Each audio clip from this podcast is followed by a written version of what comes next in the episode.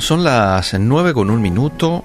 Este es el tiempo de reflexión, reflexión en la palabra de Dios. Mucha gente hasta el día de hoy sigue haciendo esta pregunta, ¿se pierde o no la salvación? ¿Mm? Pero hay una pregunta que me parece mucho más importante hacerse, que es ¿y quién es realmente salvo? ¿Quién es el que va a entrar en el cielo? Y la Biblia nos da esta información. Encontramos de manera clara evidencias en la Biblia de un hombre o una mujer con características de que realmente es salvo o salva. Y una de las características del salvo es que no practica el pecado como tal. No es que no peca. Sigue cometiendo errores involuntarios, pero ya no lo hace como práctica, como un estilo de vida. Primera de Juan 3.9 dice, todo aquel que es nacido de Dios no practica el pecado, porque la simiente de Dios permanece en él y no puede pecar, porque es nacido de Dios. Y hay otro texto, incluso un poquito más directo y explícito, que dice Primera de Juan 3:8, el que practica el pecado es del diablo. Porque el diablo peca desde el principio.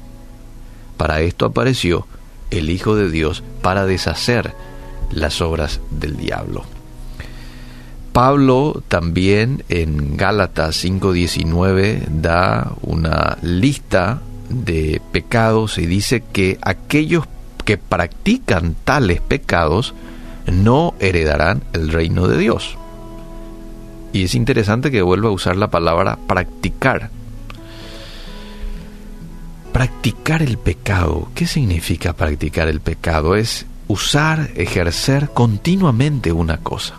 Una persona que continuamente viene haciendo algo. Es aquel que se deleita pecando. Hay muchos que ni se sienten mal por estafarle a su prójimo, por ejemplo. Hay muchos que no se sienten mal por engañar a su cónyuge, por mentir alevosamente. Y eso es una mala señal, porque el Espíritu Santo es el que nos convence de pecado. Y si no te sentís incómodo al pecar, quiere decir que no le tenés al Espíritu Santo, así nomás. Ahora, si vos cometés un pecado y te sentís incómodo, te sentís mal después de pecar, entonces quiere decir de que el Espíritu Santo es el que te está inquietando. Es el Espíritu Santo el que te está indicando de que se entristeció. Por eso la Biblia dice, no se entristezcáis al Espíritu Santo. Ahora, aquí quiero diferenciar dos palabras que son muy distintas. ¿eh? Eh, remordimiento y arrepentimiento. Si bien ambas palabras eh, son términos que equivalen a un alto sentimiento de culpa, tienen diferentes connotaciones. Remordimiento es sentir dolor por actuar mal. Pero esa persona que se siente con remordimiento no cambia su orgullosa postura. En cambio, eh, él dice, perdóname, Señor, estoy mal por esto que cometí, pero en dos días vuelve a caer.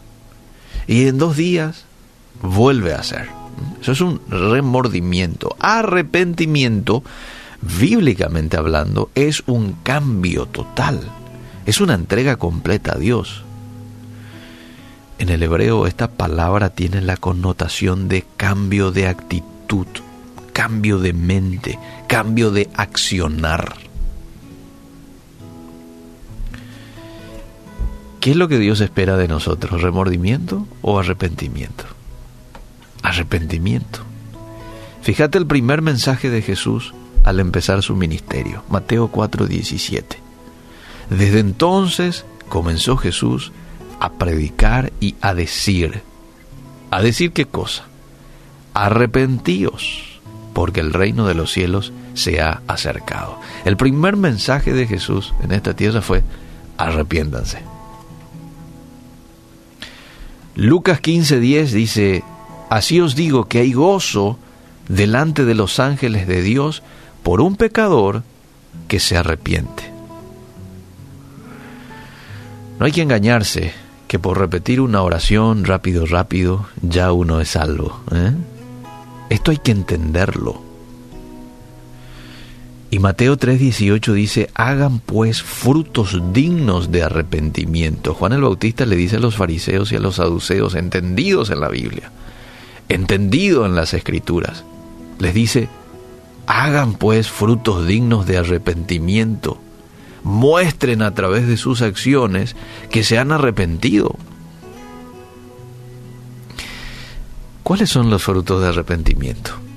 ¿Cómo yo puedo demostrar que soy una persona, un pecador arrepentido. ¿Cómo? Conversión.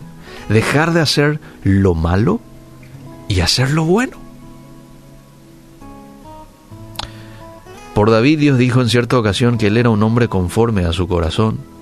Y vos decís, pero Señor, ¿no te acordás que él cometió adulterio?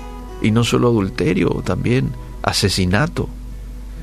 Pero vemos en la Biblia de que Él se arrepiente. Y vos te das cuenta que todo lo que escribe en el Salmo 51 es genuino porque nunca más comete el mismo pecado. Lávame, límpiame. Salmo 51. Él ahí se siente mal. Él ahí confiesa sus pecados. Y después vemos que ya Él no comete el mismo pecado en los sucesivos. Entonces ahí este hombre dio un fruto de arrepentimiento y un arrepentimiento genuino.